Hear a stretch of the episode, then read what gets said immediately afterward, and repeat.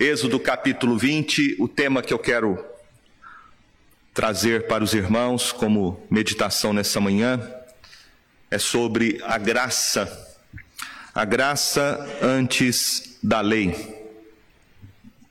Hoje nós vamos começar uma série de exposições no que é conhecido como os Dez Mandamentos. Na Bíblia hebraica, esta sessão ela é conhecida como as Dez Palavras ou os Dez Pronunciamentos. Nós vivemos um tempo onde vemos uma geração antinômica, ou seja, pessoas que não gostam da lei e nem do princípio de autoridade. Desconfiamos da lei. Nós temos um espírito que desconfia de pessoas que estão em posição de autoridade. Vivemos num tempo em que a lei é vista como algo impessoal, abstrato, distante, tirânico, restritivo, ameaçador e até mesmo injusto. Precisamos perceber que a mentalidade da nossa geração tem impactado a forma como nós pensamos sobre a lei através do estudo da palavra de Deus. E esta é uma razão pela qual nós começamos a estudar o capítulo 19, antes da gente estudar sobre a lei de Deus, como está estabelecido no capítulo 20, que são os Dez Mandamentos. Porque o capítulo 19 e os dois primeiros versículos do capítulo 20, como veremos hoje, eles são dedicados para nos dar o contexto, para explicar a situação, a circunstância e o relacionamento em que a lei de Deus está sendo dada e proposta. Esse contexto ele é um contexto de graça, ele é um contexto evangélico, ele é um contexto de redenção, é um contexto de relacionamento de aliança. E perceber essas coisas ajudam a mudar a nossa percepção sobre a lei. É este tipo de antipatia que as pessoas têm em relação aos Dez Mandamentos. Então, como definir a lei? Não há nada mais relevante, mais oportuno ou mais prático para recuperarmos uma compreensão bíblica sobre a lei do que a descrição de que a lei é o retrato encarnado do amor e da justiça.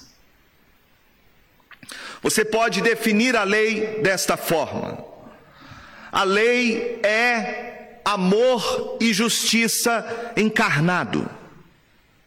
A lei demonstra como é a justiça numa circunstância específica.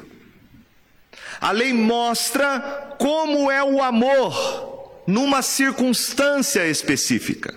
A lei é isso. Ela é um reflexo do caráter de Deus. Ela é uma expressão autoritativa do que significa o amor e a justiça. O assunto da lei de Deus é algo vital. A compreensão adequada da lei de Deus é algo essencial para você ter uma vida cristã e uma experiência que seja saudável.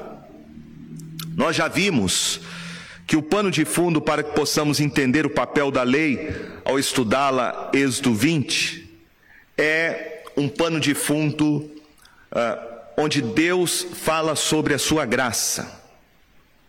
Então a lei é a expressão do amor, tanto a Deus como aos homens. E essa é uma lição muito clara que nós aprendemos quando meditamos em Êxodo 19. A lei é a expressão do amor de Deus. Jesus Cristo, quando ele vai resumir sobre a lei, perguntado por um escriba sobre qual seria o mandamento mais importante da lei, ele mesmo disse, em Marcos capítulo 12, verso 37, Amarás o Senhor teu Deus de todo o teu coração, de toda a tua alma e de todo o teu entendimento. Esse é o grande primeiro mandamento. O segundo, semelhante a este, é: Amarás o teu próximo como a ti mesmo. Destes dois mandamentos dependem toda a lei e os profetas. Veja que Jesus Cristo resume os dez mandamentos dizendo que eles falam sobre o amor. O amor a Deus e o amor ao próximo. E o que significa amar? Jesus disse em João 15, 10: Se guardardes os meus mandamentos, permanecereis no meu amor. Assim como também eu tenho guardado os mandamentos de meu Pai, no seu amor permaneço. Em João capítulo 14, verso 21, ele disse: Aquele que tem os meus mandamentos e os guarda, esse é o que me ama, e aquele que me ama será amado por meu Pai, e eu também o amarei e me manifestarei a ele. Então veja que Jesus está dizendo algo aqui para nós, que amar a Deus e ao próximo significa você guardar os seus mandamentos. O tema da obediência, ele não é um apêndice, mas o fundamento da vida cristã.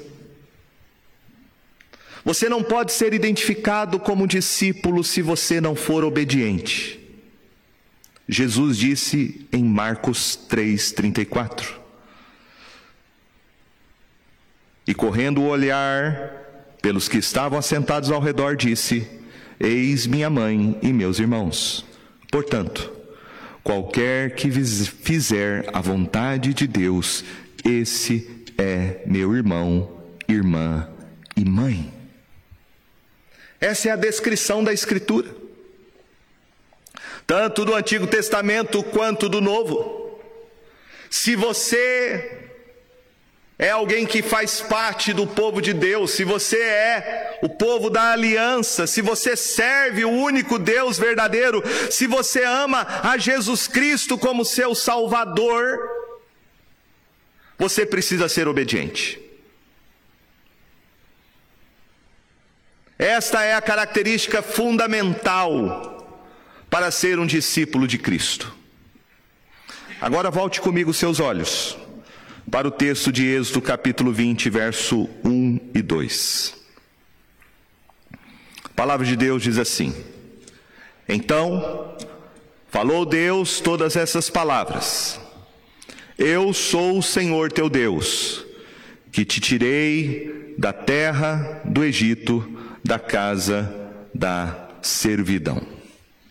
Nós temos dois versículos aqui para analisar, e eles são uma introdução ou um prefácio das palavras preparatórias dos dez mandamentos.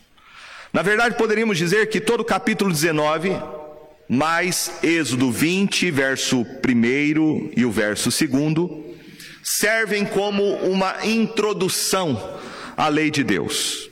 Muitas vezes, ah, quando a gente vai ouvir uma série sobre os Dez Mandamentos, alguns pregadores já pegam esses dois versículos como se fossem parte do primeiro mandamento que começa a partir do verso de número 3. Quando fazem isso, eles perdem o contexto e, perdem aquilo que é importante para entender como que os mandamentos devem funcionar. Às vezes as introduções servem como avisos. Por exemplo, você quer dar uma notícia ruim, você usa uma introdução para preparar a pessoa para aquela notícia ruim. Algumas Outras vezes, é, introduções são usadas para chamar a atenção. A pessoa usa a introdução para chamar a atenção para o tema que ele quer tratar numa palestra. Outras vezes, quando você lê um livro, por exemplo, um prefácio, Você vai ver que na introdução o autor está agradecendo várias pessoas que contribuíram, que ajudaram para que ele escrevesse aquela obra.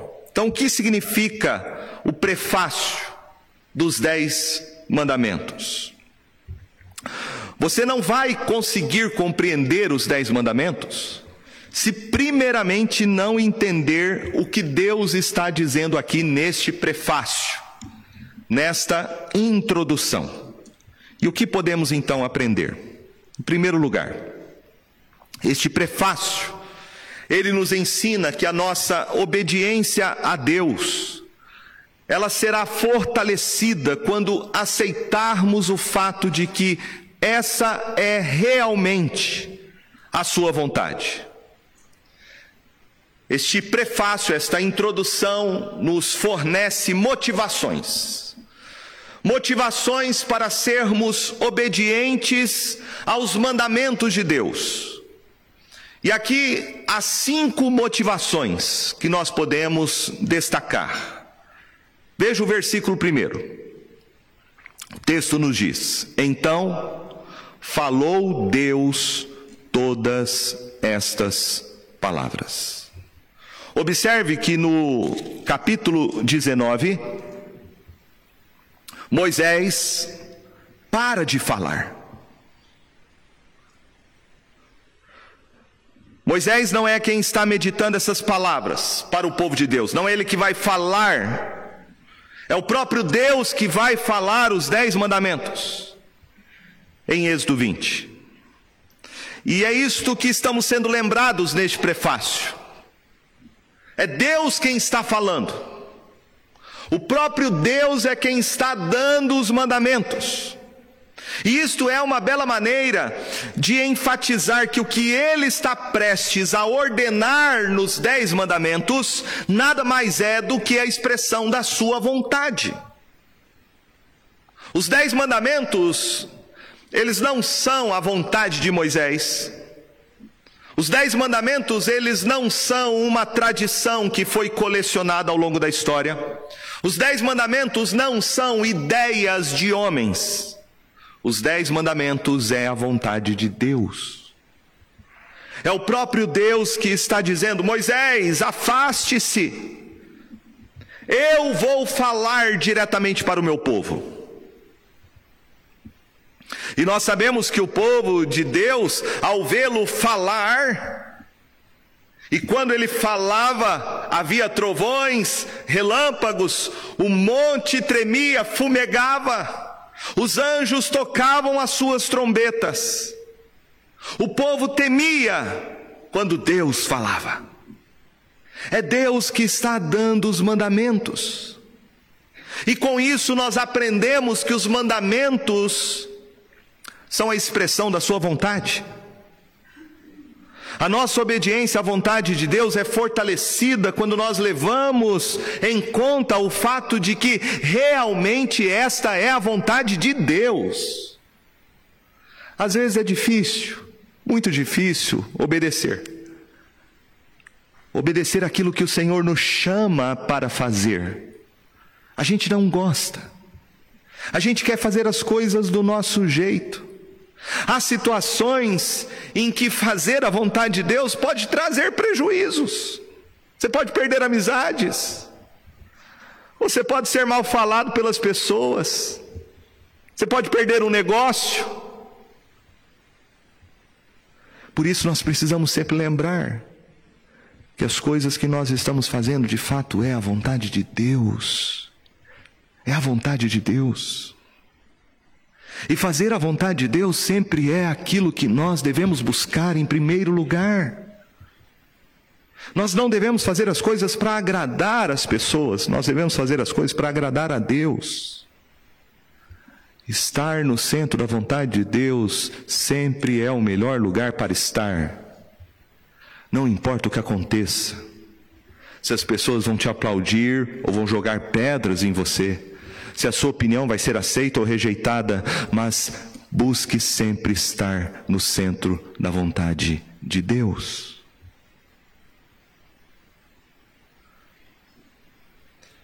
Há momentos na vida que nós não sabemos ao certo qual é a vontade de Deus. Por exemplo, Deus planejou coisas sobre nós, coisas futuras, que nenhuma pessoa sabe. Isso nós chamamos de decretos de Deus. Eles foram feitos por Deus na eternidade e Ele não deu a conhecer esses decretos, a não ser que eles aconteçam na história. É o que diz Deuteronômio 29, 29. O texto diz que as coisas encobertas pertencem a Deus, mas as coisas reveladas pertencem a nós e aos nossos filhos. Há muitas coisas que Deus não revelou para nós. Por exemplo, você não sabe o que vai acontecer amanhã, como diz Tiago.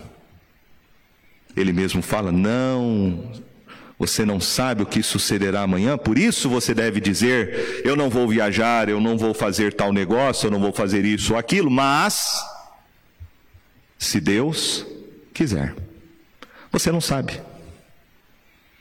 Deus não revelou tudo para nós. Esta é a vontade decretiva de Deus, nós não sabemos. Por isso, Jesus nos ensina na oração do Pai Nosso que a nossa oração deve ser: Senhor, faça a tua vontade, assim na terra como no céu. Esta vontade que eu não conheço, que faz parte dos seus planos, dos seus decretos, esta vontade que está escondida e não foi revelada aos homens, Senhor, faça esta tua vontade. Ele mesmo nos ensinou isso na oração que ele fez no jardim de Getsemane naquele momento de dor, de aflição, onde ele pediu, Pai, se possível, passa de mim este cálice, mas que não seja feita a minha vontade, sim a tua. Nós temos uma predisposição para questionar a autoridade de Deus. Nós queremos muitas vezes que Deus faça a nossa vontade e temos uma indisposição, uma rebeldia contra a vontade de Deus. Essa é a primeira coisa que a gente aprende nessa passagem. Que a nossa obediência à vontade de Deus, ela será fortalecida quando nós percebemos que isso é exatamente o que Deus quer que a gente faça. E esta vontade que Deus revela que está aqui na sua palavra, na sua lei. Ela é conhecida como vontade preceptiva, porque está relacionada aos preceitos de Deus, à lei de Deus. É esta vontade que Deus quer que a gente obedeça. É por isso que ele se revela a nós por meio da sua palavra, porque é a palavra que deve guiar as nossas vidas, regular as nossas vidas, não aquilo que nós não sabemos sobre os decretos de Deus, mas aquilo que ele revelou a nós através da sua lei.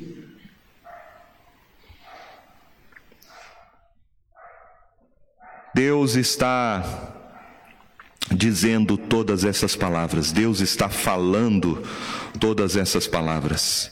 Esta é a vontade dele, não é a vontade de nenhuma outra pessoa. Portanto, não há melhor lugar para estar que não seja estar no centro da vontade do Senhor, não importa a situação. Em segundo lugar, o que aprendemos é que a nossa obediência à vontade de Deus será aumentada quando percebermos que Ele é o nosso Senhor soberano, o Senhor da aliança. No verso de número 2, a frase inicial é: Eu sou o Senhor teu Deus. Perceba que Deus se auto-apresenta aqui. Ele diz: Eu sou o Senhor teu Deus. Pense um pouco, Moisés já havia falado ao povo sobre Deus. Agora Deus está dizendo essas palavras. E a gente pode perguntar: por que Deus começa assim? Eu sou o teu Deus. Será que existia alguém no meio do povo de Israel que não sabia que era Deus que estava falando com eles? Nós sabemos que eles ficaram impressionados, aterrorizados. Eles não podiam nem encostar naquela montanha, no Sinai, senão seriam exterminados. Eles sabiam que era o Senhor que estava falando. Então por que Deus faz isso? Deus faz isso por uma razão. Deus quer enfatizar o seu senhorio. Ele quer apontar na entrega dos dez mandamentos que Ele é o Senhor soberano e que o seu povo é propriedade dele. Isto faz toda a diferença para obedecer aos mandamentos que ele nos entrega na sua lei. Quando a gente entende que ele é o Senhor da aliança, ele é o Senhor do pacto. Esse pensamento de senhorio é muito estranho para os nossos dias, porque a gente não se relaciona mais uns com os outros como se fôssemos senhores. Afinal, vivemos numa democracia. Nós não gostamos dessas ideias. Nós não pensamos mais em nossos relacionamentos em termos de senhorio, mas em termos de direitos. Não existem mais escravos e senhores. As pessoas, quando se sentem manipuladas ou abusadas, elas dizem: O que é que você está pensando? Você acha que eu sou o quê? Eu sou o seu escravo? As mães falam isso para os seus filhos em casa. Eu virei escrava de vocês? Mas a Bíblia usa essa imagem, a imagem de autoridade absoluta. Deus é o nosso Senhor. Ele não é um tirano. E nós temos dificuldade de entender o senhorio de Deus porque interpretamos o seu senhorio através de uma cultura caída e não entendemos este princípio que é o princípio de autoridade. Por exemplo, 1 Pedro 3,16 diz que Sara chamou Abraão de seu Senhor. Isso soa estranho aos ouvidos das mulheres? Chamar o seu marido de Senhor? Deus está usando isso, Ele está dizendo: Eu sou o Senhor, eu sou o Senhor, eu sou o Senhor absoluto, eu sou o Senhor, o único Deus. E nós precisamos entender qual é a nossa posição e a relação que temos com Ele. Ele está aqui declarando, antes de entregar os dez mandamentos, que Ele exerce senhorio sobre nós em todas as esferas da vida. Você não serve a Deus por causa de bênçãos. Pessoas que seguem a Jesus procurando alguma bênção, estão estabelecendo uma relação absolutamente egoísta. Pessoas que buscam a Jesus por causa de bênçãos ainda não servem a Ele como Senhor. E eu vou deixar muito claro isso: se Jesus Cristo não é o Senhor absoluto sobre a sua vida, Ele não é o teu Salvador. Não há essa ideia de que você possa ter Cristo como seu Salvador e não tê-lo como seu Senhor. É isso que Deus está dizendo aqui. Ele está nos entregando os seus mandamentos e está deixando claro que nós não devemos viver a nossa vida do nosso jeito. Por isso ele faz aqui essas reivindicações do seu senhorio. Ele é o Senhor Deus. Nós somos seus servos. Ele é o Senhor e nós somos a sua propriedade. Ele é o nosso dono. Ele é o nosso Senhor. Portanto, todas as esferas da nossa vida que Ele vai determinar na Sua palavra como devem ser reguladas, Ele tem a reivindicação para exigir isso, porque Ele é o Senhor, porque Ele é o dono de todas as coisas. Portanto, ele merece a nossa obediência.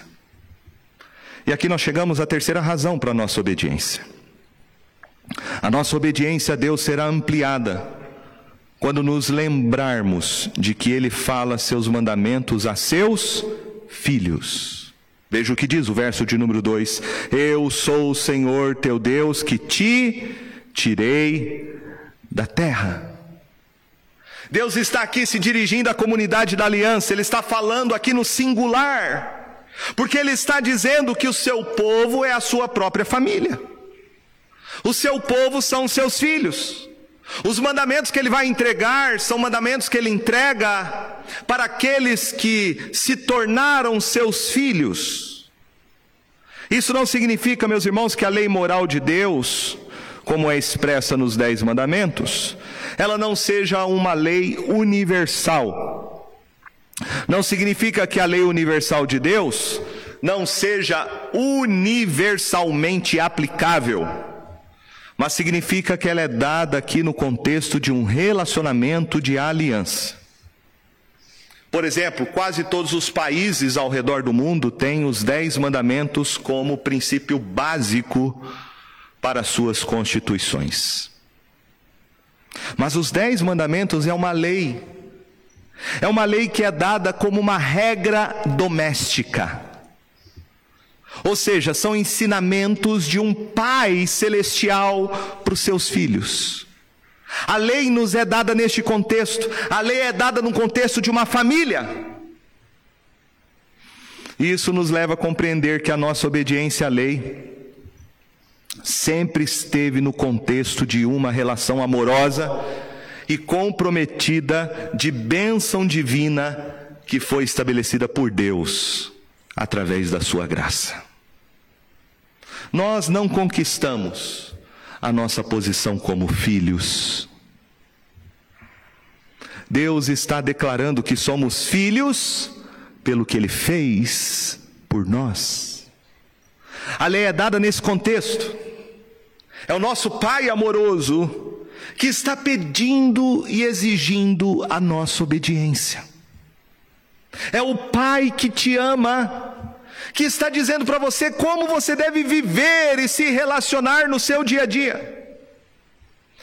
Quando a gente entende isso, quando a gente entende que temos um Pai amoroso que nos resgatou graciosamente, sem merecermos, isso mudará completamente a maneira como nós compreendemos as Suas ordens. Uma coisa é um pai tirânico, pensando humanamente falando que exige dos filhos a obediência a qualquer custo e ameaça-os com a vara. Muitos filhos vão obedecer, sim, mas não será uma obediência amorosa. Será pelo medo. Medo da punição, medo do castigo. Deus aqui está se revelando a nós como um Pai amoroso, que é Senhor, que tem autoridade absoluta para exigir qualquer coisa do seu povo, mas Ele quer conquistar o coração do seu povo. Ele quer que o seu povo entenda que há uma relação pactual nos Dez Mandamentos. E a relação é relação não só de um Senhor, mas de um Pai. Um Pai que adotou esses filhos numa relação de amor. Em quarto lugar, a nossa obediência a Deus será adoçada quando nos lembrarmos de que estamos obedecendo ao nosso Redentor. Deus diz no verso 2: Eu sou o Senhor teu Deus, que te tirei, no final, da casa da servidão. O que Deus está dizendo? Ele está dizendo, antes de nos entregar a sua lei, que Ele é o nosso resgatador. A nossa obediência a Ele é adoçada quando percebemos que estamos obedecendo ao nosso Redentor, não outro, mas aquele que nos comprou para sermos dele. E a ênfase aqui do Senhor é que Ele nos tirou, Ele nos trouxe para fora, Ele nos tirou daquela nossa antiga morada e status que vivíamos. Perceba aqui que Deus quer deixar claro, antes de entregar os dez mandamentos, que a salvação é pela graça. Deus não está dizendo, obedeça aos meus mandamentos e será salvo.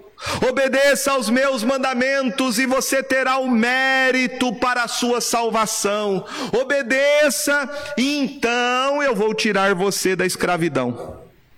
Faça a tua parte que eu te ajudarei. Não. Salvação nunca foi obra humana. Deus não diz obedeça a estas dez palavras, e então eu tirarei vocês do Egito. Ele diz: Eu já tirei vocês do Egito. Vocês não estão mais lá. Agora, portanto, obedeçam os meus mandamentos. Isso faz toda a diferença. Ele não está aqui dizendo condicionalmente: Eu te amo, se você obedecer aos meus mandamentos, ele diz: Eu te amei, eu salvei você, por isso ande nos meus caminhos. Vivam agora deste jeito, porque vocês agora são os meus filhos amados. Quando nós entendemos, meus irmãos, a graça de Deus em Cristo Jesus, então compreenderemos por que, que nós devemos viver a nossa vida não mais do nosso jeito, mas segundo a vontade dEle. Quando você compreende que foi salvo pelo amor em Cristo Jesus, que não há nenhum merecimento humano, quando você percebe que Deus é o seu redentor, você compreende que a salvação é pela graça, coisas difíceis se tornam fáceis de serem feitas. A graça nos ensina a obedecer. É por isso que Jesus diz que os mandamentos dele não é um fardo, não é um peso, mas é leve é suave, não são difíceis, mas claros de serem compreendidos e praticados, porque os dez mandamentos são dados neste contexto de graça. Às vezes Deus nos chama, e nós vamos ver várias passagens que Cristo Jesus exige coisas difíceis, renúncias que precisamos fazer. E nesses momentos precisamos lembrar disso. Ele é o nosso redentor. Ele pagou um alto preço naquela cruz do Calvário para nossa redenção. Ele sangrou ele sofreu a penalidade que nós merecíamos, que era o inferno. Ele morreu de maneira substitutiva em nosso lugar para satisfazer a justiça divina. O seu sangue foi derramado, isso teve um preço, portanto, viver os seus mandamentos não é difícil. Não é difícil, porque ele nos comprou com seu sangue. Quinto e último lugar, a nossa obediência a Deus será restringida quando nos lembrarmos do que fomos salvos e para qual propósito fomos salvos. No verso de número 2, observe que o Senhor enfatiza do que ele nos redimiu, do que ele nos salvou. Deus lembra a Israel no verso 2 dizendo que ele nos salvou do pecado e da miséria. Ele diz: Eu sou o Senhor teu Deus, que te tirei da terra do Egito, da casa da servidão. O que era o Egito para Israel? O Egito era uma lembrança amarga, por isso que tinham que comer nas festividades da Páscoa ervas amargas, lembrar do sofrimento, lembrar da escravidão. O Egito era lugar de dor, o Egito era lugar de lágrimas. O Egito era lugar de mundanidade dos deuses pagãos, dos deuses do Egito, que Faraó e os seus sacerdotes adoravam. O Senhor libertou Israel da terra do Egito deste cativeiro, desta cultura ímpia, deste paganismo. Deus salvou Israel. Em outras palavras, Deus salvou Israel do esquecimento étnico e de uma escravidão cruel. Ele salvou do pecado e da miséria. E o mesmo aconteceu conosco. Quando lemos essas palavras, nós podemos entender que eu e você não fomos tirados fisicamente de uma terra de escravidão, mas nós fomos tirados de um lugar de escravidão. Todos nós vivíamos debaixo do império das trevas. Todos nós vivíamos de acordo com o curso deste mundo. Sobre nós havia principados e potestades que nos escravizavam, o faraó deste mundo, que é o diabo, e seus anjos caídos. Nós vivíamos sim, de acordo com o curso deste mundo, que era o nosso Egito. Era o nosso império opressor, com a sua cultura caída, com seus ídolos e falsos deuses. Todos os homens, diz a Bíblia, vivem debaixo deste poder e potestade. Quando nós somos salvos por Jesus Cristo, nós somos libertos do Egito. A nossa obediência a Deus então será restringida quando nos lembrarmos disso. Do que nós fomos salvos? A Bíblia declara que aqueles que foram salvos por Jesus foram libertos desta escravidão espiritual. Você foi transportado, na linguagem de Paulo, do império das trevas para o reino do Filho do seu amor. Como diz Pedro, das trevas para a sua maravilhosa luz, da escravidão para a liberdade. Quando você entende o que Deus fez por você em Cristo Jesus, você entende então que Ele te salvou. E Ele te salvou para um propósito. Ele te salvou para um propósito elevado e sublime o propósito de servi-lo e adorá-lo de todo o seu coração. Você é salvo por Jesus para amá-lo. E amá-lo consiste em viver para agradá-lo. Agradá-lo se traduz em obediência. E obediência consiste em guardar a Sua palavra. É isso que Jesus Cristo faz. Ele faz de você uma nova criatura. Ele faz de você uma nova criatura que tem um novo status, que há agora um novo poder, que há agora um novo propósito e, portanto, um novo estilo de vida.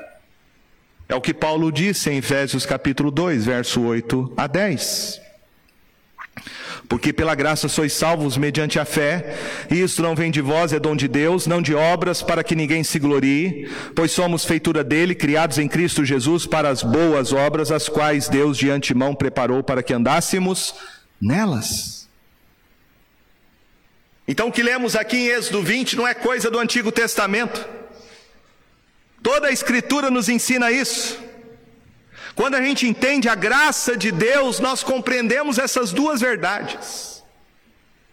Você foi salvo de uma situação, ou seja, de um lugar, de um status espiritual, para um propósito elevado e glorioso. Do Egito para Canaã, da escravidão para a liberdade, das trevas para a luz, da morte para a vida, da ignorância para o conhecimento, da desobediência para a obediência, da ingratidão para a gratidão, do ódio para o amor. O que são os dez mandamentos? Os dez mandamentos nada mais são do que a forma como você deve, de maneira objetiva, sincera e prática, demonstrar o seu amor por Jesus que te salvou. Quando você obedece a cada um dos dez mandamentos, você está dizendo de forma eloquente: Eu te amo, Jesus. Eu te amo porque você me salvou. E a maneira como eu demonstro que eu te amo é viver para a tua glória, é viver para a tua honra, é viver obedecendo aos teus mandamentos, porque eu te amo, o Senhor me salvou. John Frame, comentando sobre os dez mandamentos nessa, nesta perspectiva cristológica, ele diz: Porque eu amo a Jesus por me salvar, eu adoro a Ele como meu único Deus. Porque eu amo a Jesus por me salvar, Ele é a minha única imagem perfeita de Deus porque eu amo a Jesus por me salvar, Ele é o único nome no qual todo joelho deve se dobrar. Porque eu amo a Jesus por me salvar, Ele é o único no qual eu tenho descanso para minha alma. Porque eu amo a Jesus por me salvar, eu devo honrá-lo, porque Ele é o único que tem poder para restaurar a minha família. Porque eu amo a Jesus por me salvar, nós o honramos com a nossa vida, pois Ele é o protetor e sustentador dela. Ele deu a sua vida para vivermos por meio dele. Porque eu amo a Jesus por me salvar, Ele é o meu noivo que deu a si mesmo, fazendo de mim a sua noiva, me purificando e me tornando sem mácula. Porque eu amo a Jesus por me salvar, eu creio que Ele é a fonte da minha herança, que provê tudo o que eu preciso para viver neste mundo e no mundo por vir. Porque eu amo a Jesus por me salvar, nós o honramos com a verdade de Deus, no qual todas as promessas de Deus são sim e o amém porque eu amo a Jesus por me salvar. Ele é o único que pode satisfazer as minhas necessidades mais profundas, externas e internas. Nele está a minha alegria e a plena satisfação para minha alma. Porque eu amo a Jesus por me salvar. Eu guardo os seus mandamentos. Que assim seja. Amém.